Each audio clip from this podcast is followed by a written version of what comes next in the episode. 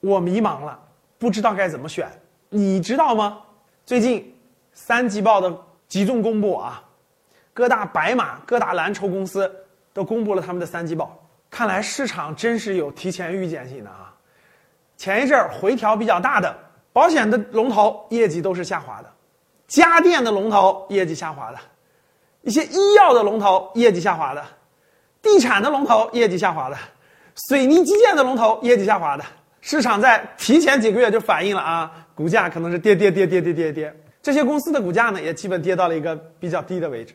那另一方面呢，新能源体系的一些公司业绩很多都是涨得非常好多，光伏很多公司涨得非常多。那跌的很多的这个公司呢，估值是低，但是现在还看不到什么时候能涨起来。比如说地产，你知道什么能涨起来吗？比如说家电，它的业绩都已经下跌下滑了，现在还看不到。它未来有什么理由啊？业绩又反转了，又往上走，所以市场呢比较低迷，股价也比较低。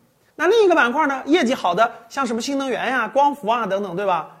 是它的业绩非常好，但是它的估值极贵无比，一年可能盈利只有十几个亿、二十亿的公司，市值都是两三千亿，市盈率都一百以上，甚至两百、三百。